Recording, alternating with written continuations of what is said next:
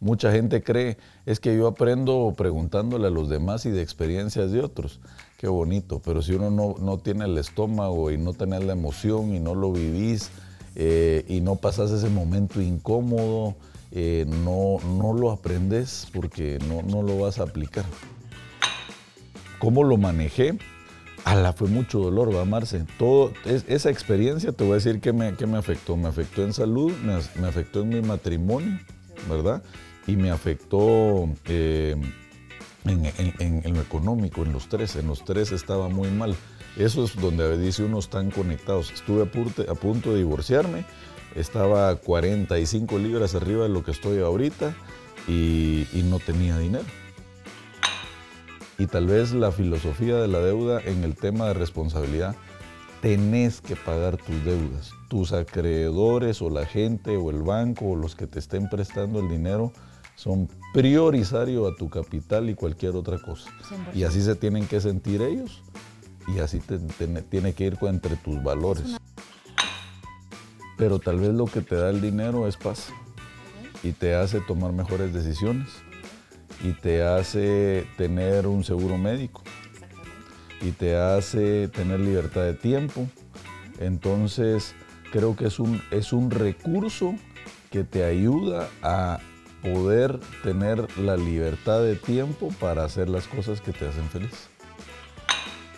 Adrián impactó mi vida de una forma, influenció en mí en ser eh, en ser una mejor persona o en ser un mejor empresario o en ser eh, mejor económicamente o, en ser eh, un mejor esposo o una mejor esposa, un mejor hijo, etc. Creo que por ahí, por eso es el libro ¿ah? de las tres estructuras. Bienvenidos a Money Coach, un podcast para descubrir la libertad financiera. Aprenderás a hacer dinero y tener el mindset del 1%. Llegó el momento de ejercitar tu mente y crear buenos hábitos financieros. Y así como en los deportes, los negocios y finanzas personales también necesitan de un coach. Conversaré con mentores, money coaches, y juntos lograremos vivir en abundancia y crear riqueza. ¿Aceptas el reto? Yo soy Adrián Lemke y esto es Coach.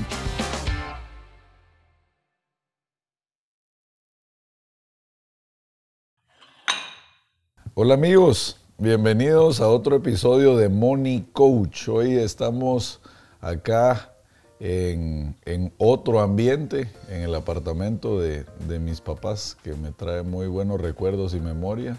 Y me está acompañando aquí mi gerente general de los gimnasios, amiga, mentí.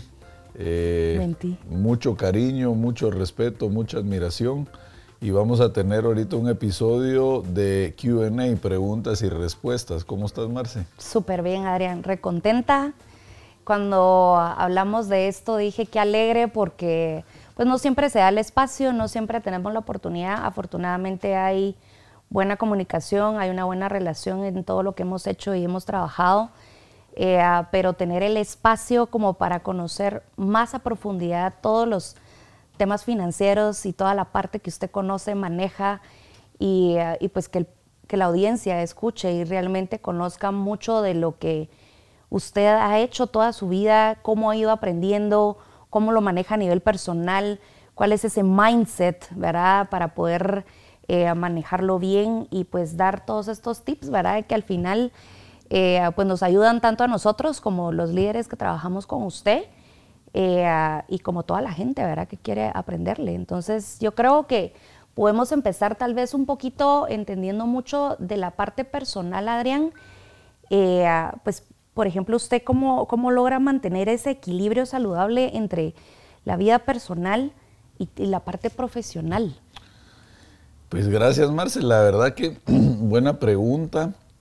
Yo te diría eh, incluso estoy, me voy a desviar un poquito contándole a la audiencia que ya empecé a escribir mi primer libro, que ya me te había contado.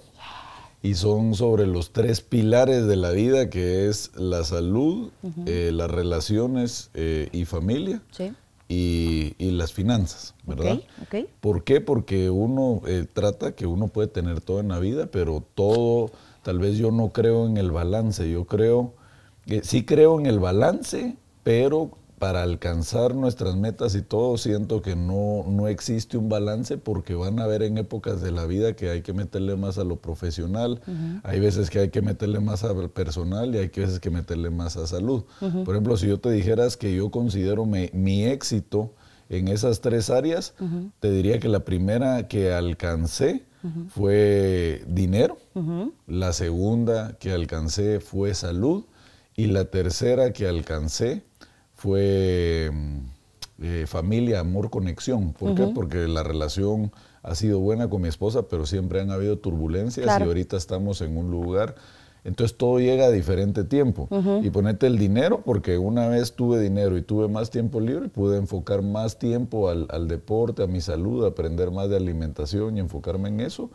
Y tercero es que las crisis, como todo, también te llevan a cosas buenas y es donde eh, aprendimos a conectar y tener una mejor relación. O sea, sí se puede tener todo en esta vida. Por supuesto. Pero no necesariamente tiene que ser todo al mismo tiempo. Exacto. Ah, ok, entonces sí hay un balance. Sí hay un balance, eh, pero el balance tal vez me refiero yo a que una vez ya encontraste ahorita que como yo me siento, que eso no quiere decir que no pueda tener una crisis financiera, una crisis matrimonial y todo eso, Ahorita puedo aplicar mucho ese balance, pero te diría que ni siquiera estoy aplicando ese balance porque ahorita mi prioridad ha sido mi familia, ¿verdad? Segundo, te diría mis negocios y salud.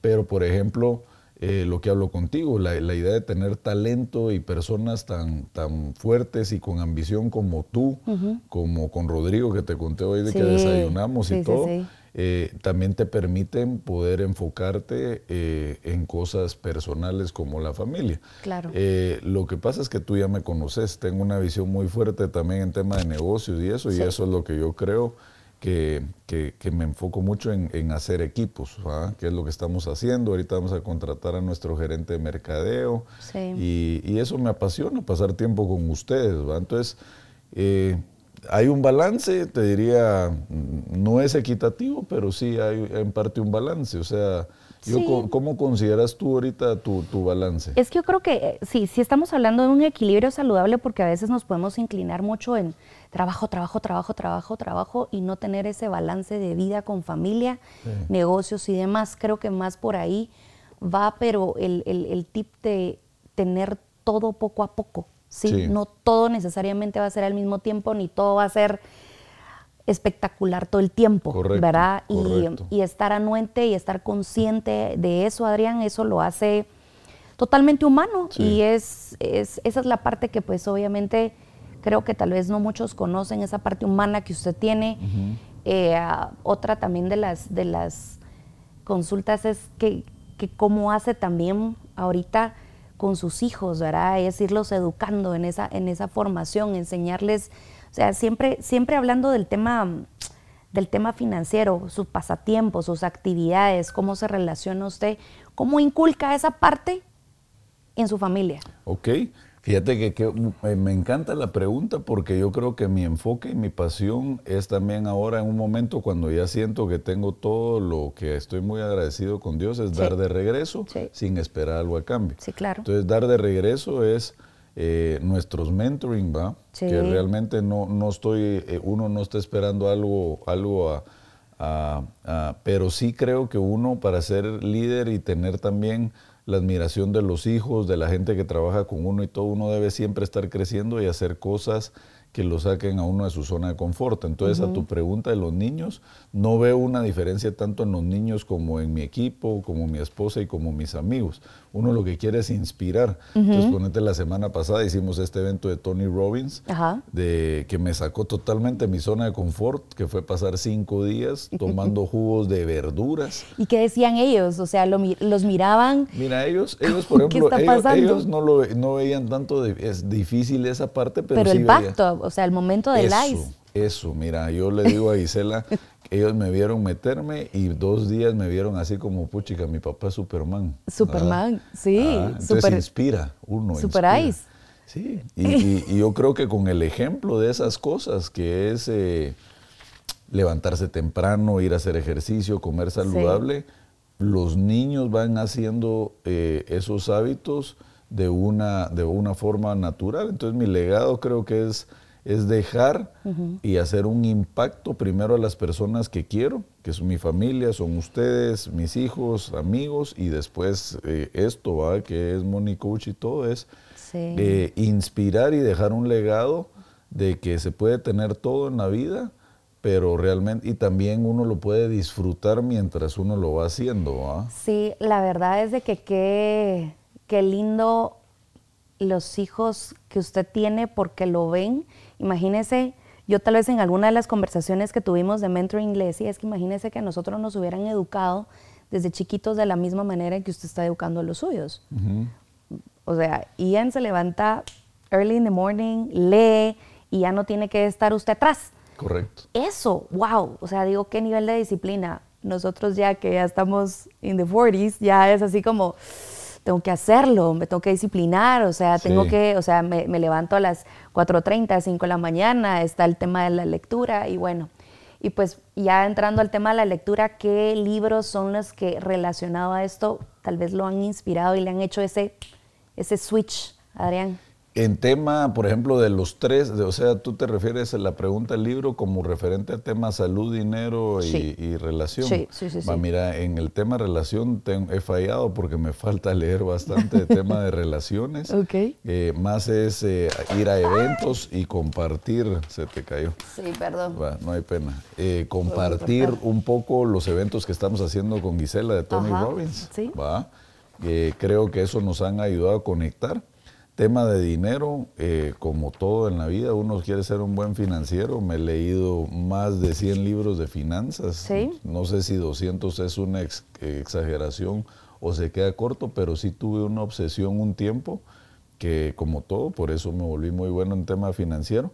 Y salud, llevo aparte de llevar toda una vida haciendo de deporte, ya llevo 25 años en el tema de nutrición, pesas, ejercicio. Es, también he, tenido mucha lectura de revistas, de artículos, todo eso, y ese es un aprendizaje. Entonces, creo que soy un apasionado del aprendizaje. Creo que sí. Se considera una persona autodidacta también. O sea, lo que no se sabe, aquí vamos aprendiendo y vamos, y si no, nos pegamos a gente que sí lo sabe hacer. Correcto. ¿Verdad? Que es parte del leverage que siempre hemos platicado de estarnos apoyando de gente que sabe muchas cosas y que nos y tal vez nosotros no siempre tenemos que saber todo. Correcto. Y esa es parte de la de, de una dirección de ser CEO, de ser CFO, de ser lo que sea a nivel gerencial eh, pero siempre hay libros y siempre hay material de apoyo, ahora hay videos, inteligencia artificial, ahora todo. Entonces todo, todo ayuda, Adrián, y yo creo que eh, también algo, algo tal vez ya como para ir entrando más al tema de mindset, ¿verdad? ¿Cuál es como esa mentalidad, esa creencia que, que usted ha desarrollado para tener este éxito en los negocios? Eh, creo que el mindset lo es todo, es importante y es eh, algo que también hay que trabajar y no es de la noche a la mañana, es que hoy voy a cambiar mi mindset. no, eso viene, viene más Es mucha práctica y yo creo que tal vez el mindset para mí es ponerte en zonas de, que te saquen de zona de confort, y experimentar mucho. O sea, creo que la forma de aprender, tú dijiste lo de autodidacta, yo creo que hay dos formas que son mi opinión, que es para ser exitoso, es aprender, pero no aprender en la escuela, sino aprender por uno mismo. O sea, es decir, yo no quiero la validación de Marcela o de tal profesor de si saqué ocho o algo así. Es aprender y aplicarlo, aprender y experimentarlo. Practicar practicar y tener experiencias. Por ejemplo, esto que acabo de hacer con Gisela es una experiencia. Si la vuelvo a hacer o no, probablemente la volveré a hacer. Todavía no he sacado todas las enseñanzas de lo que me dejó. Pero, por ejemplo, los miedos, ¿va? que tú y yo compartimos el miedo a las, alturas. Y, que, y, para que sepan, un día me la voy a llevar y la vamos a tirar de paracaídas. Olvídese, sí, yo la vez pasada intenté hacer, bueno, sí me he tirado de canopy me tiré una vez de boji y casi me muero, pero lo hice. Claro. Pero es ese tema, ¿verdad? De que realmente... Sí, y ahí es, es, lo, que me, lo que me gusta eso, es que uno cree, ah, entonces ya perdió el miedo. No, pero es... Sigue. Va uno perdiéndolo cada vez más. Yo le enseño a mi hijo Ian, querés perder miedo de jugar tenis, tenés que jugar mil veces y, en la mil todavía vas a estar nervioso, pero vas a estar menos nervioso cada vez. Entonces, eh, eh, yo creo que hay que tener paciencia, pero todo es consistencia, práctica y experimentar cosas diferentes, porque mucha gente cree, es que yo aprendo preguntándole a los demás y de experiencias de otros. Qué bonito, pero si uno no, tiene el estómago y no tiene la emoción y no lo vivís eh, y no pasas ese momento incómodo, eh, no, no lo aprendes porque no, no, lo vas a aplicar. Sí, no, es, es, muy fácil decir, ah, sí, claro, yo aprendo del error ajeno, pero imposible. O sea, realmente, como de manera coloquial, se puede decir, uno va agarrando callo, ¿verdad, va agarrando callo. Y eso es experiencia de vida, eso es tener resiliencia también, es tener toda esa fuerza y bueno, pues ahí sí que los miedos, los miedos están latentes todo el tiempo y, es, y el miedo yo he aprendido a que es una energía que me mueve. Sí. ¿Verdad? Es como el estrés. O te paraliza o te mueve. O te, ajá, pero, pero por eso es saber en, en, qué momento lo podemos utilizar a nuestro favor, pero por lo general puede ser muy a nuestro en contra, ¿verdad? Porque... Sí. Te pongo un detallito, mira, por eso te digo que yo creo que uno aprende y cada cosa, aunque, aunque uno tenga un mindset diferente y avanzado, en cada cosa aprendes. Te voy a poner la tina de hielo. Yo nunca me había metido una tina de hielo. Y sabes cómo lo asociaba yo. Yo le decía, eso no lo puedo hacer. Y Gisela, mi esposa, me decía, eh, no es tan difícil como crees, mi amor, que no sé qué. Ella lo había hecho. Ella lo había hecho, porque como ella era nadadora y todo, pues, pues, lo hacían para desinflamar y todo. Yo imaginaba, y te voy a decir por qué le tenía tanto que no lo iba a poder hacer.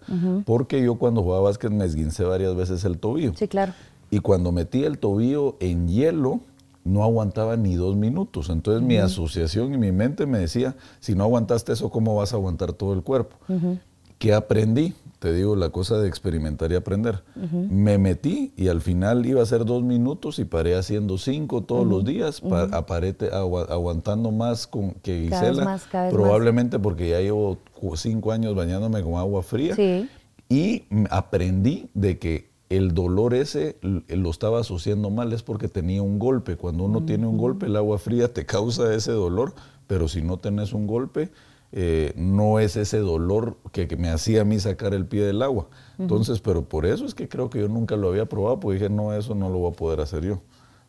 Y cuando lo probé, te digo, no, no es no fue complicado. No, pero Eso es mindset, creo yo, que si uno no lo Eso creo que es mindset, eso al final es cómo está uno de entero para poder animarse a hacer las cosas, ¿verdad? Porque a veces sí, sí nos pasa de, no, yo no me animo, yo no puedo hacer esto, yo, ¿cómo, voy a, ¿cómo voy a salir ahorita a cantar en público? Imposible. ¿Cómo voy a salir ahorita a exponer algo que yo tal vez nunca he hecho en la vida? Y bueno, corre, va. O sea, ahí hay que hacerlo y... Y si falla uno, pues falla. Exactamente. Lo más que pueda pasar es que lo abucheen o algo así, ¿verdad? Pero hay que probar mil cosas y tenemos toda una vida, ¿verdad, Marce? O sea, es lo que yo digo, nos quedan primero Dios 40 años por lo menos de vida, si Dios quiere, y, y, cuántas experiencias nos hacen falta. Y creo que para tener el éxito, si uno no hace, sigue haciendo esas experiencias, vas avanzando más que la mayor parte de gente. Si yo tengo 10 experiencias y tú tenés una, ¿quién va más aprendiendo más rápido?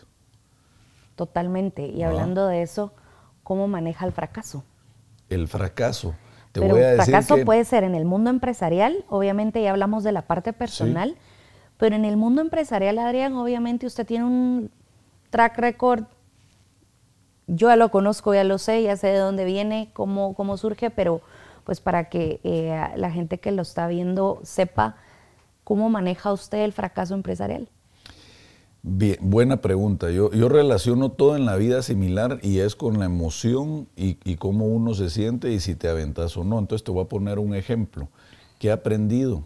Eh, que todos tenemos diferentes miedos. Y, va. Entonces, por ejemplo, el miedo al fracaso lo tuve al principio, ahorita ya no lo tengo. ¿Entendés? O sea, si yo ahorita vengo y se me viene todo al suelo, he experimentado tantas cosas en negocios de altibajos, pandemias, etcétera, etcétera que, realmente sé que lo puedo volver a hacer. Ya, no, ya no me da miedo porque ya es como que ya pasé por ese bosque, ya sé dónde están las culebras, dónde están los leones. Dónde están los lobitos. Dónde están los lobitos. Exactamente. Eh, pero ¿cómo es que se llama? Yo creo que eh, un eh, en negocios ya le perdí el miedo al fracaso y creo que es un miedo como las alturas, como todas las cosas.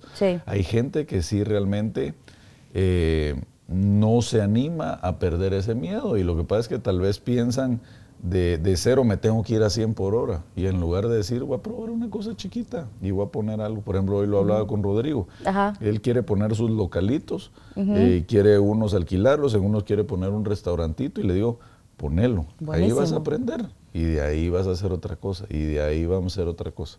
Entonces yo creo que son esos baby steps a probar esas cosas. Te voy a poner un ejemplo, algo que, como soy muy abierto y quiero hacerlo con audiencia, también tenía mucho, el que más me costó de los míos fue el, de la aceptación, creo que social. Eh, ¿En serio? Sí, fíjate que por eso me ponía ansioso en temas sociales, en cosas así, porque quería caer bien y todo eso. Y me costó mucho llegar al punto de ahorita que no es que no me importe la gente, al contrario. Tú lo dijiste, tengo mi corazón, me gusta y uno va a servicio, a, conectar con la gente. Pero una vez lo hablé contigo, es como estar en cualquier lugar y sentirte igual de cómodo que como que si estuvieras solo en tu casa. Y fue cuando ya me quedó claro dónde están mis prioridades. Y mis prioridades está en lo que está en ese libro, que es mi familia, ustedes, eh, mi salud, mi, mi economía. De ahí lo demás es, trash. Es trash. pero, pero lo que te quiero dar a entender con la pregunta es de que yo creo que me desvié un poco de la pregunta. La pregunta era en cuanto a miedos y fracaso. Manejo el fracaso empresarial. Empresarial, no, cero. Y eso, y, es, y te voy a decir que perdí tanto ese miedo al fracaso porque creo mucho en mi intuición, en mi criterio, ¿verdad? Y realmente por eso creo que voy a hacer, que estoy al 10%. Buenísimo, pero entonces en su momento, cuando sucedió el primer fracaso empresarial, usted dijo, wow, ¿qué voy a hacer? ¿Cómo lo manejo ahí? Muy bien, mira, te voy a decir, el primer fracaso empresarial que tuve fue con Credit Services, que fue una corredora, fue el fracaso habrá sido en el 2014. Em, ¿Cómo lo manejé? Eh, no tuve miedo en volver a probar otro negocio, pero sí me quedé sin plata, entonces tuve que regresar a trabajar para empezar a proveer. Ya tenía mi primer hijo y tuve que también apalancarme un poquito con deuda para crecer lo que ahora es la financiera. Lo que es ahora la eh, financiera. ¿Cómo lo manejé? Ala, fue mucho dolor, va, Marce. Todo, esa experiencia, te voy a decir que me, me afectó. Me afectó en salud, me, afectó en mi matrimonio, ¿verdad? Y me afectó... Eh, en, lo económico, en los tres, en los tres estaba muy mal. Eso es donde dice uno están conectados. Estuve a, punto de divorciarme, estaba 45 libras arriba de lo que estoy ahorita y, no tenía dinero. Pero sí te digo una cosa, me recuerdo en que estaba tan seguro del conocimiento que tenía y lo que había aprendido y mi tema financiero que, que en un momento mis papás que ponete que no vienen del tema empresarial porque no nunca emprendieron, eh, casi que me dijeron, bueno, mijo, ya, ya estuvo bueno, vaya a trabajar a buscar trabajo. Tenían miedo también, estaban preocupados. Estaban preocupados, tenían miedo, pero les dije, yo esto lo voy a seguir haciendo toda mi vida. Así que agárrense. Sí, fíjate que ya sabía que en un momento le iba a pegar. Y hay un dicho que dice que solo tenés que pegarle una vez. Entonces, esa seguridad fue lo que me ayudó. Creo que así lo manejé, pero no te digo que no fue un tema de emociones complicado, pero también eh, el éxito viene de, situaciones bien complicadas y llegar a que casi te divorcias, estás mal de salud, andas sin trabajo y sin dinero y tenés una familia que mantener, estás en el hoyo. O sea, ¿qué, qué peor puedes estar que eso? 100%, 100%. Solo me faltó un cáncer, creo. Ah, no, hombre, no, hombre, volví. qué horror. No, Adrián, pero imagínese, o sea, estar pero es eso, o sea, tal vez ahorita pues nos reímos del tema y, decir uno, pero cuando se está uno y toca ese fondo, porque a todos nos ha pasado tocar ese fondo, y decir, bueno, estoy en este dark moment, ¿va? estoy ahorita, pero el, por dentro, el, esa fuerza, Adrián, esa, esa fuerza yo creo que esa siempre ha sido admirable, yo creo que esa es parte de, de algo que le admiramos mucho a la gente que estamos alrededor suyo, de, de esa fuerza y de decir, no pasa nada, lo vamos a resolver o sea, y, es darle vuelta, ¿verdad? Y tú lo haces muy bien, Marce, que es, yo creo que ese es el trabajo de un líder. Un líder es saber que tu estructura de equipo te va a respaldar si en un momento tú flaqueas por cualquier cosa. Claro. Pero uno del líder, que es el león o el guerrero o el que está en la cabeza, siempre que tiene que dar la calma. Sí. Y, pero e, es fácil hacerlo cuando ya tuviste experiencias donde ya sabes que se va a resolver. Porque Sí. si no las has tenido, o sea, ¿a quién estás engañando como tratando de fingir o actuar de Marce, todo va a estar bien? No. Ah, claro, o sea, la experiencia te respalda para Sí. eso, ¿va? Sí, es como una garantía, ¿verdad? De decir, una garantía que uno mismo se da de decir, bueno, he estado en las peores, eh, bueno, pues vamos a salir de esta, Exacto. arremanguémonos la camisa y Así vamos es. y eh, echemos punta, ¿verdad? Así es, Entonces, es. realmente creo que, que el, el tema de, de risk management, de los hábitos, de cómo mantener ese enfoque y esa disciplina en momentos de adversidad. Es todo esto se une a una cosa que es el mindset. Es Sí. lo que usted tiene aquí Sí. y lo que también tiene acá en su corazón, porque si usted no tuviera en su corazón una esencia de decir, estoy preocupado por mi gente, estoy preocupado por esto, no lo mueve tampoco. Entonces Sí. es un fire adentro que también es una fuerza que lo, que lo mantiene. Entonces, y ponete complementando eso del mindset, porque yo creo que es, es tan amplio y hay mucho valor ahí que sacar. Y el mindset Sí. para mí es hacer cosas diferentes de lo que hace el 99% de la gente. Te voy a poner un ejemplo. ejemplos. Eh, ya con cierto éxito de dinero, iba al gimnasio eh, a las 10 de la mañana, por ejemplo, Ok. en, en una época. Y ahí me veía un mi tío y hasta le mencionó a mi papá, mira, había las 10 a Adrián, o sea, como este se está acostando tarde, no va a trabajar, etcétera, etcétera. y usted ya lo eh, había planificado para que fuera a las yo 10 ya lo de la había mañana. planificado porque mi rutina venía a las 4, meditar, Sí, leer, sí. niños, etcétera, etcétera, reuniones, pa, y después eso. Era mi horario en eso. Pero lo estaba haciendo por eso, porque quería demostrarle a la gente que también quitarte el qué dirán. ¿va? Tengo muchos amigos, empresarios exitosos, que no van a las 10 porque dicen, no, imagínate qué van a decir de mí. ¿A quién le importa? O sea, uno lo que no está haciendo es apariencias. Ahí Sí. estás poniendo a prueba tu mindset. Sí. Y estás es demostrando bueno. que las cosas funcionan haciendo las cosas diferentes que la gente. Entonces, esto de las 10 de la mañana es un ejemplo. Sí. La otra es, eh, ¿por qué levantarme a las cuatro y media? Ajá. Porque ya muchos ya se levantan a las 5 y quiero tener el sentimiento de que llevo una ventaja competitiva.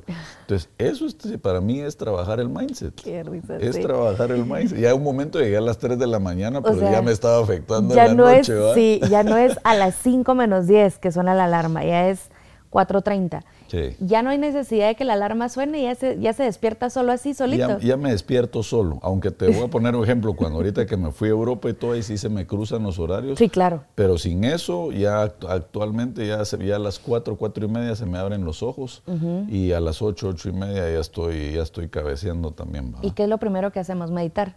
Lo primero, he cambiado. Ajá, para que no sea siempre lo mismo, lo mismo, lo Ajá, mismo. Eso, eso también si es no otra cosa, porque la rutina. es buena, pero yo por lo menos no funciono, me aburro. Ajá. Y eso me hace ya sufrir, entonces darle vuelta. Entonces, por ejemplo, lo primero que hago es me levanto y me voy al gimnasio. Ajá. ¿verdad? Después del gimnasio, regreso Sin comer nada. sin comer nada. Ok. Es un poquito, te voy a decir por qué es el mindset. Es, es el mindset de empezar con sacrificio. Ajá. Porque ya me da hambre, pero si uno llega y agarras la comida Es desde una premio. vez, es el premio. Es el premio. Ok, usted se maneja mucho por premios. Yo me y, y acostumbro a mi mente a tener un premio por, por hacer un sobreesfuerzo. Ok. ¿verdad? ¿Verdad? Entonces va a cuatro, me levanto, voy al gimnasio, y ya ponete cinco y cuarto llego, me meto agua fría, una ducha de agua fría. Eh, eh, también de salir de zona de confort. Sí. Eh, me visto, me voy a meditar. Sí. Medito 12 minutos, donde hago en esos dos minutos tres minutos de silencio, tres minutos de respiraciones, tres minutos de visualización de- del futuro en negocios, familia, etcétera. Ok. Y tres minutos de, ¿qué quieren nosotros? Ah, de agradecimiento, ¿verdad? Tres, tres, tres, tres, tres, tres. Y ya después de terminar esos 12 minutos, ya agarro mi cafecito, mi primer premio. O sea, ok, ahí empezó el primer premio. Ya, ya empezó el primer premio. Y se me pasó que tomo todas mis pastillas y suplementos para decir, me estoy metiendo cosas sanas y cosas eh, Y lo para hace empezar bien el consciente. día. Lo, hago hace consciente. O sea, esta vitamina de ahorita, esto es para tal cosa. Esto es, y esto es para tal otra. Mire qué interesante Porque, ritual. porque, me, porque siento que ya me da esa sensación de que empecé con una con, con un hecho de, de positivo de salud y que me va a dar energía y como todo lo hablo con ustedes es de agarrar momentum. Mi rutina en la mañana me ayuda a agarrar ese momentum, ¿verdad? Todo esto es de lunes a domingo sin parar. Sábado y domingo no, lunes a viernes, Ajá. ¿verdad? Sábado leo, ponete, aquí se me fue, termino leyendo. Después de leer ya me voy a estar con mis hijos y a desayunar mis claras de huevo con brócoli. le echo un poquito de leche que he hecho y así para darle saborcito.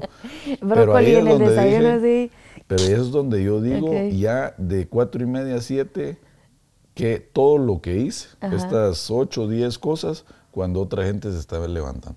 Sí. ¿va? Eh, Entonces eso es mindset, porque Sí. te da confianza y te da autoestima. ¿va? Entonces, teniendo ya esa fuerza y, ese, y esos hábitos, porque al final todo es hábitos, ¿verdad, Adrián? Todo Sí. es eh, a cómo nos desenvolvemos, pero ya solo aprovechar esas primeras horas de la mañana, el poder estar usted con su familia, poder compartir con su esposa, poder estar todo en orden. Al final, cuando usted llega a la oficina, usted ya lleva cuatro horas encima de, de- de otra cosa, pues. Y eh, me hace sentir tan energético positivamente que, y- que, mi- que yo voy a llegar con ustedes, mis líderes, yo no voy a llegar así con la cara. Uno debe llegar contento, agradecido. Marce, Sí. como, ya, ya que nos jalemos el pelo en la reunión, ya es otra historia. Porque Eso no pasa, no vayan a creer, aquí todo es, Todo es, eh, eh, rosas y- rainbow y, todo es así. No, más que todo cuando se habla de temas de dinero, pues definitivamente es siempre va a haber un grado de, de nervio, obviamente, Sí. de, de un grado de qué podría decirlo más, más eh, coloquiales. Simplemente son números, los números no mienten, son fríos. Eh, a veces dice uno, pero bueno, ok, dice tal cosa, pero va a pasar otra y es parte del crecimiento, Parte del de crecimiento, conocerse y como todo, ¿va? es, es- es dolor que si no hay, no, no crece uno. es dolor, es dolor, pero es importante que todo el mundo sepa que el dolor no es malo, que el dolor nos hace mejores eh, humanos y nos hace mejores personas, mejores líderes, mejores en cada quien en su casa, mejor en pareja, mejor en todo. Sí, yo sí creo que Jesucristo no, o Dios nos mandó, pues sí, creencias religiosas, yo soy católico, pues, pero yo creo Sí, que yo Dios. Dios nos mandó a que la vida sea difícil. Sí. Y te voy a decir por qué, solo cosas que se me ocurren. A ver. Para hacer músculo, tenés que hacer pesas. Sí, y Para- todo eso duele. duele. Duele. Para ser exitoso de dinero, tenés que trabajar horas, tener fracasos, todo eso, y eso duele. Es cansado. Si querés ser exitoso en deporte, eh, tenés que madrugar, disciplina, sacrificar, no eso, no tener vida social, etcétera. Duele, ¿verdad? Duele. Ojalá la pizza fuera, Dios nos hubiera mandado que la pizza fuera lo más sano. No, tienen que ser las verduras y todo lo que no nos gusta. Sí, Entonces sí. todo es lo difícil. verde, tan Ah, rico, pero Lo verde, correcto. todo lo verde. Pero lo que yo he aprendido de, sin dolor no hay crecimiento, eso es, es de ley, es, asociar al dolor a, a algo placentero de alguna forma. Por ejemplo, yo el gimnasio Pero lo son los asocio, results, el, el- el resultado. El resultado. Todo eso es lo placentero. el resultado y por ejemplo una hora de sacrificio en el gimnasio te ayuda a pasar cuatro o cinco horas con energía productiva y contento. Entonces la relación es uno Sí. a cinco. Sí, Y así es como yo creo que es el mindset de que uno debe ir asociando las cosas, ¿va? totalmente, totalmente, Adrián. Pues yo no sé cuál sería su consejo, pues para todos, ¿verdad? Cómo eh, lograr esa independencia financiera. ¿Ok? La independencia financiera. Uno es, tiene que, uno con mindset tiene que estar convencido que es lo que querés. Por ejemplo, yo en el libro que ya empecé a, a- a redactarlo y todo, pongo la calidad de mis decisiones son la calidad de mi vida, ¿verdad? Entonces Es yo para, para estos tres éxitos fueron decisiones que tomé. Uno fue la decisión de casarme con una atleta olímpica. ¿Va? De alto rendimiento. Sí, tampoco creas que la tenía tan clara la visión a largo plazo, pero mucha disciplina viene de mi esposa. Pero sí me recuerdo que usted en algún momento dijo, la quiero así. Correcto. Ah, ¿Se esa de- recuerda? de ¿Se niño recuerda? quería una rubia de ojos claros. y usted tal dijo, cosa. usted lo manifestó, usted lo dijo claramente. La quiero rubia, la quiero tal, y pues ahí está Sí. Gisela guapísima. Y ayer, eh, pues uno, pues como estoy coachando gente, me doy cuenta que la calidad de nuestras decisiones es donde paramos. Entonces, desde quién nos rodeamos, con quién nos casamos, eh, qué trabajo escogemos, Exacto. qué líderes tenemos, eh, qué la eh, pero, pero a lo que voy es, mm, es, fíjate que hasta había una entrevista de Robert Downey Jr. donde dice que salir de drogas es fácil.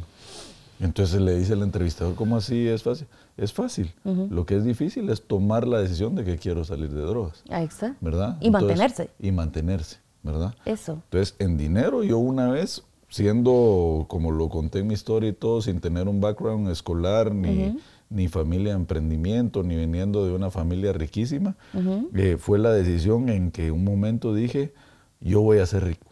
Yo voy a ser rico no matter what. Sabía que yo había sido disciplinado en mi vida, pero mis disciplinas eran que cada cinco años cambiaba de cosa. Hacía cinco años un ejercicio y me pasaba otro y todo esto. Y dije, no, esto lo voy a hacer por el resto de mi vida hasta que lo consiga. Fue una decisión, fue una decisión. O sea, es, en esto me voy a dedicar hasta que lo consiga. En el tema de, de matrimonio pasé novias malas, eh, pues relaciones malas, Con respecto a las exes, etcétera. Con respecto a las exes. eh, eh, buenas personas, pero uno tampoco no está preparado para esas Sí, relaciones. sí. Entonces, en un momento tom- tomé la decisión, no, yo me voy a enfocar a tener una relación con una persona que me va a ayudar a cambiarme a mí, no iba a cambiarla a ella porque yo no estaba bien, Que le agregara valor. que me agregara valor, ¿verdad? Y ha sido trabajo duro de los dos. Exactamente. En, en salud fuimos al evento de Tony Robbins, un Joseph, que es uno de sus presentadores de 70 años, Wow. eh, parece de 45, y dice en el, ahí dice en el show que lleva 30 años de no tener una gripe. Y yo me volteo con Gisela y dije, qué paja, qué paja, le digo yo. Eso es. La cosa es que regreso a Guatemala y dije, Qué mentira. Tony Robbins habla sobre la energía. Y él, él decía, si te estás metiendo crap, pues para no decir la mala palabra en español, Sí. ¿cómo no te vas a sentir como crap? Lo que te metes es como tú te sentís. Correcto. Creí mucho en esa energía y empecé a regresar a cambiar mi hábito de alimentación porque tomé la decisión, me quiero sentir con energía. Y dije, estoy claro que me quiero sentir bien, ya estoy cansado de comerme una pasta y de ahí sentirme tres Así, horas uf. decaído, energía y todo Con sueño. para hacerte la corta, esa decisión me llevó a empezar a ser más productivo, sentirme feliz, ser mejor compañía, etcétera. Me empecé a bajar, empecé a marcar el six pack sin querer, sin que fuera la meta. Entonces como que empecé a ver que todo eso se estaba revolviendo. Y para conclusión pasé cinco años sin una gripe. Y dije, wow, Le hizo sentido. me hizo sentido. Pero el mindset va, o sea, uno, de- cualquier otro dice, "Ah, están hablando pajas, y hasta que uno lo experimenta de cierta forma y lo vivís, pero fue una decisión, porque tomé la decisión, quiero sentirme con energía y sentir bien, y desde ahí el resto es historia con el tema de salud, que ya viste cómo como, cómo, cómo es mi energía en ese sentido y todo, ¿va? Sí. Y en, pero en, en libertad financiera yo creo que es tomar la decisión. Por eso es, es la calidad de decir, yo voy a tener una libertad financiera. Como por ejemplo hasta contigo lo hemos platicado, Sí. que tú y yo nos complementamos con fortalezas, las mías finanzas, tuyas más es comunicación, eh, Sí. etcétera. Y te ha ayudado a decir, bueno, tú querés tener tu libertad financiera, vamos a hacer nuestro plan a 15 años y para eso hay que tener ciertas inversiones y esto te va a generar este flujo y te va a cubrir eso. Entonces, yo creo que uno debe visualizarlo, manifestarlo y tenerlo claro. Porque si uno no tiene clara esa visión de qué es lo que quiero, es libertad financiera pueden ser tener mil dólares al mes o puede ser tener cien mil dólares al mes. Todo depende de cómo uno quiera vivir, ¿verdad? Pero entonces es tener claro. Ah, yo, para mí fue, leí Papá Rico, Papá Pobre, Padre Rico, Padre Pobre, y decía que él llegó a libertad financiera con 10 mil dólares. 10 mil dólares es un montón de plata. Sí, claro. ¿Verdad? 5 mil dólares, dije yo, con 5 mil dólares ya me puedo retirar. Entonces yo necesito ver qué negocio, inversiones, etcétera, tengo que hacer para que 5 mil dólares me ayuden a llevar mi estilo de vida y yo tener cierta libertad de tiempo. ¿Y qué pasó? Que, que cuando lo alcancé, sentí, puta, creí que, perdón por la mala palabra. es la confianza. es la confianza. Sentí que iba a ser más tiempo. Sentí que iba a ser más tiempo. Sí, sí, y realmente, eh, al contrario, hasta te conté, me deprimí. ¿Por qué? Sí, es cierto. Me acuerdo que pasó eso, ese momento donde, o sea, usted no estaba haciendo, o sea, no es que no estuviera haciendo nada, pero literal estaba en un momento donde, bueno, ya llegué. Ajá. ¿Y ahora qué? Claro. ¿Y ahora qué? Sí. Entonces, ¿qué, qué pasó ahí? Que mis sueños estaban muy pequeños. Había que ser más. y eso aprendí, ¿sabes? Porque dije esa depresión rara de ¿y ahora para qué voy a para qué más? ¿Para qué esto? Sí, ¿Para qué, sentido? ¿Y ahora qué hago? ¿Cuál es el sentido de mi vida? Horrible, porque decir de lo que uno siempre quiso te deprime. ¿verdad? Entonces me di cuenta que es el journey, no el, no el fin. O sea, no es alcanzarlo, sino es disfrutar el camino. Y ahorita ya sabes cuáles son mis sueños, ya te los comenté, tener un jet privado, eh, vivir afuera, eh, X cantidad de dinero, mi patrimonio de multimillones, etcétera. Pero ya empezamos con el libro. Ya empezamos con el libro. Va, ahí estamos. Eh, empezamos con el libro, Adrián. Pues la verdad es de que eh, súper bien todo esto que hemos ido hablando, y han salido otros temas, pero, por ejemplo, cuando hablamos de deuda, a mí esa palabra, yo me recuerdo que hablé con usted en algún momento que usted me decía, Marce, pero ¿por qué le tenés miedo al endeudamiento? Y yo, es que yo estoy acostumbrada a pagar mis cuentas al día y todo así. Entonces yo creo, Adrián, que sería súper, súper interesante escuchar eh, pues, ¿cuál es su opinión sobre la deuda y, cómo se logra gestionar en la vida, verdad? O sea, realmente, ¿cómo lo ha manejado usted? La deuda. Voy a hablar la general para que en otro episodio que grabemos veamos solo finanzas personales. Pero deuda, te voy a decir, mira pues, los ricos aman la deuda, eh, los pobres pueden amar la deuda y son deudas diferentes. La deuda mala es la deuda de consumo, la deuda que compré mi carro, la deuda que me fui de viaje, esa es deuda mala, ¿verdad? O la deuda para, voy a endeudarme para empezar un negocio, son malas decisiones, ¿verdad? Y te lo cuento, porque ayer coaché a alguien que tiene, está, está acumulado un poco de Tiene muchas deudas. Tiene muchas deudas por meterse en nueve negocios con deudas. Y ok, emprendedor, pero, pero a mi criterio es una mala decisión. Endeudarse. La deuda hay que utilizar utilizarla como apalancamiento para generar más riqueza. Ajá. ¿Verdad? ¿Cómo lo explico de una forma simple? Es, yo vengo me presta un banco al 10% y yo la presto al 20% y yo me estoy quedando con 10% sin haber puesto un centavo. Va, ok, esa es como la, donde yo digo eso, ese es el apalancamiento infinito porque no estoy poniendo ni un centavo y, me, y estoy haciendo un montón de dinero de la deuda. Pero ¿cuándo hay que utilizarla? Cuando el nivel de riesgo es tan controlado que sabes que sí le vas a poder pagar a ese banco. Y no que ese negocio va a fracasar, igual le tengo que seguir debiendo al banco. Esa es la deuda con la que yo crezco las empresas, porque yo, sabes que mi capital es limitado y, no, y, los negocios van más rápido a lo que va creciendo mi capital. Entonces necesito deuda para poder financiar. Necesito deuda para abrir Pradera Concepción que podemos abrir. Necesito deuda para el otro año crecer mi cartera en 50 o X por ciento, ¿verdad? Pero eso es lo que te hace rico. ¿ah? Si sabes utilizarla. Porque si no sabes utilizarla, también te puede llevar al hoyo y, hasta, y conozco empresarios, amigos, que ya no se lograron levantar de eso. Y aparte, no solo no se lograron levantar de eso, que ya ahora le tienen pánico a la deuda. Exactamente, precisamente porque por las malas experiencias y mal manejo. Correcto. Y tal vez la filosofía de la deuda en el tema de responsabilidad, tenés que pagar tus deudas. Tus acreedores o la gente o el banco o los que te estén prestando el dinero son prioritarios a tu capital y cualquier otra cosa. 100%. Y así se tienen que sentir ellos y así tiene que ir entre tus valores. Es una relación. Es una relación. Es una relación y eh, ahí justamente empieza siempre igual el, el, respeto hacia la, hacia la plata, ¿verdad? Yo te presto, tú me das y así nos vamos, entonces todo es transaccional, ¿verdad? Al final así, no, así se mueve el mundo. Sí, pero te digo que con la deuda, por ejemplo, Estados Unidos, que es la primer potencia, la gente eh, tiene patrimonio, la mayoría, no, no me acuerdo los porcentajes, pero la gente vive a patrimonio negativo.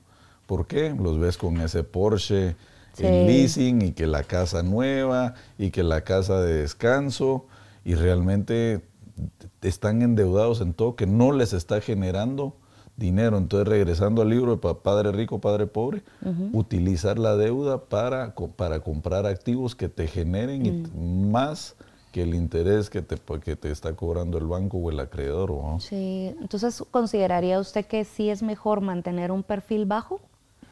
No necesariamente, o sea, low key en el sentido y invertir, o sea, no la plata tirármela encima, que mi viaje, que mi Porsche, que mi... Es un poquito lo que hablamos de la rutina de la mañana, el sacrificio, cuando va a llegar el desayuno, etcétera. Esto es exactamente igual. Y tú que me conoces, decís, puchi, que las empresas de Adrián están creciendo rápido y todo eso, pero no está el yate, no está el, jet privado. Y ahorita que lo mencioné como sueños, probablemente cuando pueda hacerlo ni siquiera lo voy a comprar.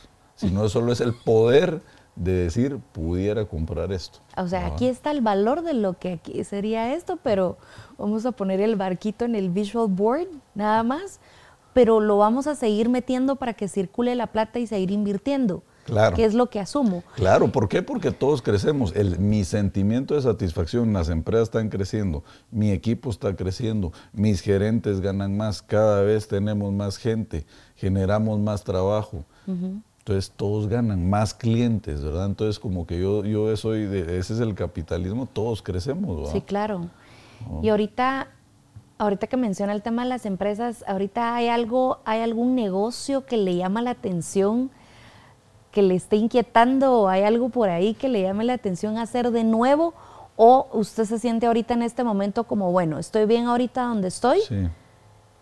No quiero expandirme Buena pregunta y te voy a decir, yo creo que es en parte la disciplina y a todos a veces fallamos y nos patina. Ya viste, el año pasado hice el concierto y perdí una cantidad de plata. Estuvo alegrísimo, por cierto, muchas gracias. Fue mi fiesta privada, mi fiesta privada más cara que he tenido. Sí, sí, sí. sí. Pero ponete, te voy a decir que es la disciplina, es decir, si nuestros gimnasios están creciendo a 50%, si la, financiera está creciendo arriba de 50%, ahí tienen que ir los recursos. Exacto. Porque ya hay un retorno alto a un riesgo medido y bajo. Entonces sería como sería ser un mal empresario o tener la calidad de nuestras decisiones. Sería una mala decisión decir, voy a asignar estos recursos a un proyecto de alto riesgo donde el rendimiento es no, es no es bueno ni para mí, ni para ser empresario, ni para usted, ni para los negocios, son malas decisiones. Tenía esa duda, realmente se lo pregunto porque a veces eh, nos podemos desviar y la verdad es que yo creo que la palabra de la semana y la del mes va a ser, es la palabra enfoque. ¿verdad? O sea, realmente cuando estamos, y hablando del energy que habla Tony Robbins, de estar enfocados, de de tener esta disciplina, de tener esta estructura, de tener estos hábitos, el de repente, pum, desviarnos con una idea, pues nos quita del objetivo. Sí. ¿Verdad? Entonces eso, eso es un aprendizaje muy lindo, la verdad, Adrián, que usted comparte y eso es, eso es muy bueno quien se lo entiende, ¿verdad? Quien lo, realmente lo, lo, lo, puede vivir, ¿verdad? Eh, a, a, mí me encantaría también preguntarle esa, esa relación entre el dinero y la felicidad. Qué, buena, eh, qué buenas preguntas, don Marce. Yo creo ah, que esto, esto, podríamos estar 24 horas platicándolo. Mira, entre el dinero y la felicidad. eso eso tal vez no lo digo yo, sino lo dice un estudio y comparto, pero no al 100%, es de Estados Unidos, ¿va? Donde el, costo de vida es más alto. Dice, cuando como familia pasas de 70 mil dólares al año para arriba, eh, en, económicamente la, la, felicidad es marginal, ¿va? O sea, ya, ya no es ya no es, y, yo no, no estoy de acuerdo, no estoy de acuerdo. O sea, creo que no te puedo dar un número, pero tal vez lo que te da el dinero es paz y te hace tomar mejores decisiones y te hace tener un seguro médico. Exactamente. Y te hace tener libertad de tiempo. Entonces, creo que es un, es un recurso que te ayuda a poder tener la libertad de tiempo para hacer las cosas que te hacen feliz. Exactamente. Yo te diría por ahí va. ¿Y a usted qué lo hace feliz? Eh, dar de regreso. Eh, cuando uno, siento que cuando uno no está bien, y, te diría yo 95% tal vez de mi vida no estoy como estoy ahorita, que estoy muy agradecido, que estoy bien en esos tres pilares, es fácil dar de regreso. Pero si no, uno siempre va a estar pensando también en uno porque uno tiene cierto vacío interno. Entonces das, pero das a medias. O das, pero no me están dando de regreso. Entonces yo creo que se vuelve uno un poco eh, menos eh, eh, selfish o menos egoísta porque ya empezás a dar sin esperar algo a cambio. Porque, porque sabes que estás impactando. ¿ah? Tú que me has visto que, que paso tiempo y ayudo a personas y sabes que de fondo Adrián no está buscando ahí o algo por, por, por detrás, sino que realmente lo que amigos van, no quiero decir nombres porque... Sí, no, por supuesto. Pero, pero que ellos mismos saben de fondo que lo que estoy haciendo es querer ayudarlos. ¿va? Es, y no es, no es eh, eh, esperar el reconocimiento de, ala, mira, gracias, o gracias a Adrián Lem que yo estoy ahorita donde estoy. Ese acknowledgement, tal vez ese reconocimiento de regreso, tal vez no es precisamente lo que a usted lo hace feliz, sino que creo que en nuestras conversaciones, Adrián, hemos aterrizado y hemos concluido que siempre ha sido este rollo de, si yo te puedo ayudar en algo que yo sé, es dar ese, ese, ese dar eso a cambio, ¿verdad? O sea, honestamente, yo creo que, bueno, cuando yo me animé a decirle que fuera mi mentor, fue así como, bueno, tocar la puerta y decir, bueno, quiero aprender y entender un poco más a esta persona, entender un poco más al ser humano, más que al empresario, ¿verdad? Obviamente al empresario y obviamente el camino a seguir y de qué manera tener una buena relación y una buena comunicación para poder liderar equipos. Correcto. Entonces, realmente es un pay it forward. O sea, la verdad es de que yo sí lo he sentido así, el, el, el, esto de decir, bueno, yo te ayudo, tú me ayudas. y, y, así vamos, pues, o sea, así vamos todos en el, en el yatecito, en el barquecito. Es que lo que pasa es que al final, aunque, aunque des sin esperar algo a cambio, se te va a triplicar. porque, la, porque naturalmente el agradecimiento de una persona a cuando uno está dando sin esperar algo a cambio es más fuerte de lo que uno está dando. Lo pongo de ejemplo, con, ustedes. Yo, yo puedo ser tal vez el capitán de, los espartanos, ya poniéndonos como el ejército de 300, ¿verdad? Pero sé que tengo a personas ahí, viéndolo en el tema de negocio o, temas incluso hasta personales, que van a meter el pecho por uno, ¿verdad? Entonces, eso te hace eh, ahí es donde decís, puchica, tú estás dando, pero al final eso se te está retribuyendo tan, tan fuerte. Entonces es una satisfacción bien bonita, porque al final entra uno como en armonía. ¿no? 100%, Adrián. Mire, y ahorita con tanta cosa que está pasando en el mundo y toda la innovación, ¿cuál creería usted que son los negocios del futuro? Inteligencia artificial, definitivamente.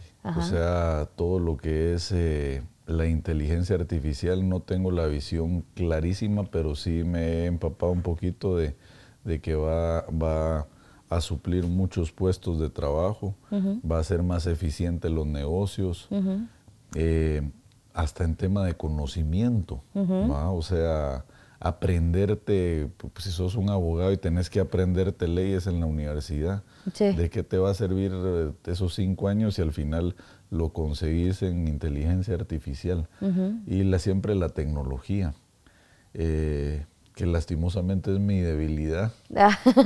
entonces tengo que tener eh, socios en ese tema si me quiero meter a esos negocios, pero también te voy a poner un ejemplo. Warren Buffett, que es uno de los hombres más ricos del mundo e inversionistas, que es financiero, él no se mete en negocios que no entiende. Y realmente, por ejemplo, cuando empezó la crisis financiera y derivados financieros y estructuras así bien extrañas, él dijo, yo no me meto eso, yo no lo entiendo. Entonces yo me siento, eh, no quiero decir la palabra cómodo, pero sí sé que el enfoque que tú dijiste en los negocios que uno sabe, tiene que hacerlos, pero esa tecnología también uno la tiene que incorporar a los negocios, porque si no se queda uno como atrás, va, y, uno no quiere ser el dinosaurio. Exactamente, eh. cosa que no es que esté pasando, pero sí hay que ponerse más pilas. O sea, sí definitivamente eh, creo que sí ahorita las, creo que el área financiera, pues porque obviamente de esto se trata, de este podcast, ¿verdad? De todo el tema financiero, el, el relacionarse con con estos nuevos cambios, estos nuevos retos que presenta el, planeta ahorita, ¿verdad? Todo esto de la tecnología y demás, es decir, cómo logramos nosotros ahora ser mejores y avanzar en el negocio, pues perfecto, ¿verdad? Eh, antes era no, el, código QR, bueno, ahora la aplicación, ahora me meto a esto, es volvernos siempre ahora más accesibles y darle la oportunidad a la gente de que sí puede tener una educación financiera sí puede tener los recursos y los accesos para poder llevar una vida financiera saludable. Correcto. ¿Verdad? Entonces, yo creo que eso pues tenía también estas como inquietudes que qué tenía usted pensado para, para, el futuro, ¿verdad? O sea, pensando en, en, el Adrián de hoy versus el Adrián del futuro. ¿Cómo se ve? Sí. Eh, Mira, yo creo que yo que estoy en tema financiero, mucho el tema de fintech, ¿verdad? que es tecnología, lo que viene a competir con bancos y todo eso, y hay, hay, hay muchas oportunidades ahí, pero, pero te digo, el futuro, eh, creo, te voy a poner un, ejemplo que yo confío porque tampoco la, la, tecnología nos va a desplazar, entonces yo creo mucho en nuestra ventaja competitiva de armar equipos de alto rendimiento, y que existe una relación tanto personal como laboral, no solo laboral, porque esa es una ventaja competitiva que las otras empresas no tienen y que se forman y generan con los años. No es de que, ay, ahorita voy a contratar a estos cinco y ya somos la familia fue feliz. es como una relación, toma tiempo, lo va creciendo uno y uno va mejorando, pero creo que esa es una ventaja competitiva como como empresa, independientemente de la industria que uno esté, que nadie te va a sacar del mercado. Pongamos el ejemplo de los gimnasios, FemFit. Claro. Va a decir, ¿qué pasa si, si ahorita viene el futuro y dice que ya la moda cambió de functional training a, pesas otra vez o a otros ejercicios? La cultura que existe entre nuestras clientas, por ejemplo en FemFit, la cultura que existe eh, entre, entre nuestros empleados y colaboradores y todo eso que va formado, que lleva ya de 7 a 10 años, eso ya hay una ventaja competitiva que realmente solo cambias el modelo de negocio. Perfecto, entonces pongamos esas máquinas, ¿va? Y realmente el negocio va a seguir funcionando. Entonces, eso yo creo que al futuro es lo que me quita el miedo al riesgo de que nos podemos ir a bancarrota, ¿verdad? Es tener eh, esta adaptabilidad al cambio, ¿verdad, O sea, irse subiendo a, que, ok, está esta nueva tecnología, bueno, nos adaptamos a esto. Nos pasó con el celular, nos pasó con las aplicaciones, nos ha pasado con todo. Entonces, creo que sí, el mundo está evolucionando bien rápido y es, y es interesante poder eh, pues hablar de estos temas financieros y de que también están amarrados también a tecnología. Correcto. Y entender mucho, ¿verdad? Entonces, eh, realmente Adrián, no sé cómo estamos de tiempo, pero... Cuatro minutos nos quedan para terminar ahí con algún par de preguntas más. Quisiera tal vez, bueno, que tal vez nos, nos ampliara un poquito de... Eh, ¿Cuál ha sido la lección más importante que ha aprendido usted en su vida en general? La lección, eh, te voy a decir, es que de plano hay muchas, pero te voy a decir una que se me viene Una que ha impactado fuerte. Seamos reales, seamos reales y, ¿cómo se dice?, congruentes a nuestros valores. Ok. Los valores. Porque te voy a dejar de, o sea, la gente puede traicionar mucho de los valores que uno cree, pero uno no puede traicionar sus propios valores. Exacto. Entonces, ¿cómo fortalecer y ser congruente en esos valores? Sí. Y, basar tu vida, decisiones, relaciones, etcétera, en cuanto a esos valores. Porque yo creo que esos valores, si realmente uno es congruente con los valores, nos definen, nos fortalecen y nos dan ese criterio de también tomar buenas decisiones, porque las decisiones van en base a esos valores.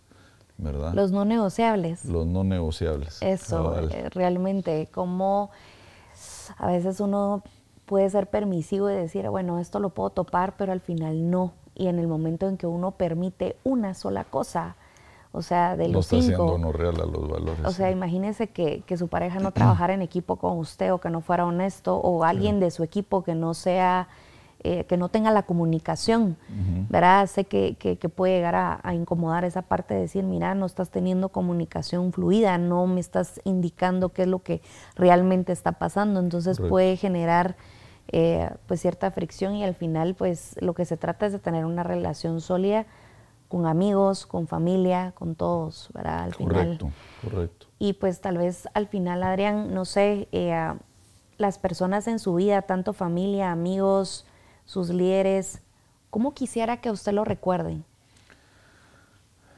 Buena pregunta y esa es parte del legado. es parte del legado. Creo que que lo recuerden como alguien que impactó mi vida, alguien que impactó mi vida. Por ejemplo, yo no quiero lo que tú decías, ese reconocimiento, es que yo esto se lo debo a Adrián, no, porque realmente, como, como te digo, yo les doy recursos y ustedes están creciendo por sí mismos, el trabajo no lo estoy haciendo yo por ustedes, pero sí ese impacto de decir, eh, Adrián impactó mi vida de una forma, influenció en mí en ser... Eh, en ser una mejor persona o en ser un mejor empresario o en ser eh, mejor económicamente o, en ser un mejor esposo o una mejor esposa, un mejor hijo, etc.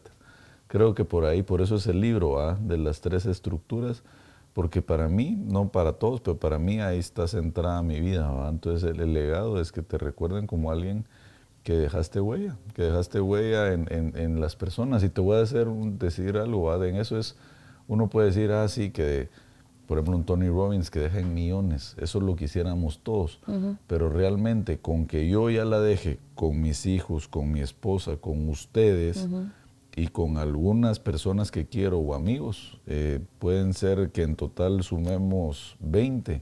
Wow, eso ya para mí es, es, es es mi legado cumplido. Entonces nos quedan 40 años de vida, entonces yo tengo que ser congruente, que es lo que hago en este podcast, en que todo lo que hablo y digo tengo que ser consistente y mantenerlo en el largo plazo. Es una gran responsabilidad. Es una gran responsabilidad, pero me encanta. Exactamente, entonces... Pues encantada, ¿verdad, Adrián? Yo creo que ahí estamos eh, a conocerlo un poquito más y conocer un poquito más de ese mindset y de esa forma de vida que usted tiene, porque al final pues, eh, pues es un estilo de vida que usted decidió tener y que es el que le ha ayudado a, tener el éxito que usted tiene ahorita, ¿verdad? Así que 100 puntos y gracias por la invitación. A ti, Marce. Qué gracias a todos aquí por acompañarnos en Money Coach. Espero, como siempre, de la plática haberles dejado mucho valor y nos vemos en el próximo episodio.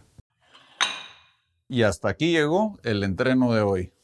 Nos vemos en el siguiente episodio de Money Coach, tu podcast para que encontremos la libertad financiera, hacer dinero y que tengas el mindset del 1%.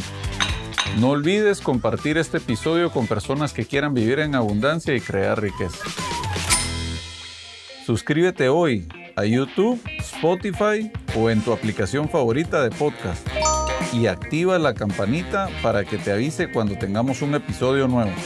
Sígueme en todas mis redes sociales como arroba Adrián Lemke o visita la página web adrianlemke.com. Hasta el próximo episodio.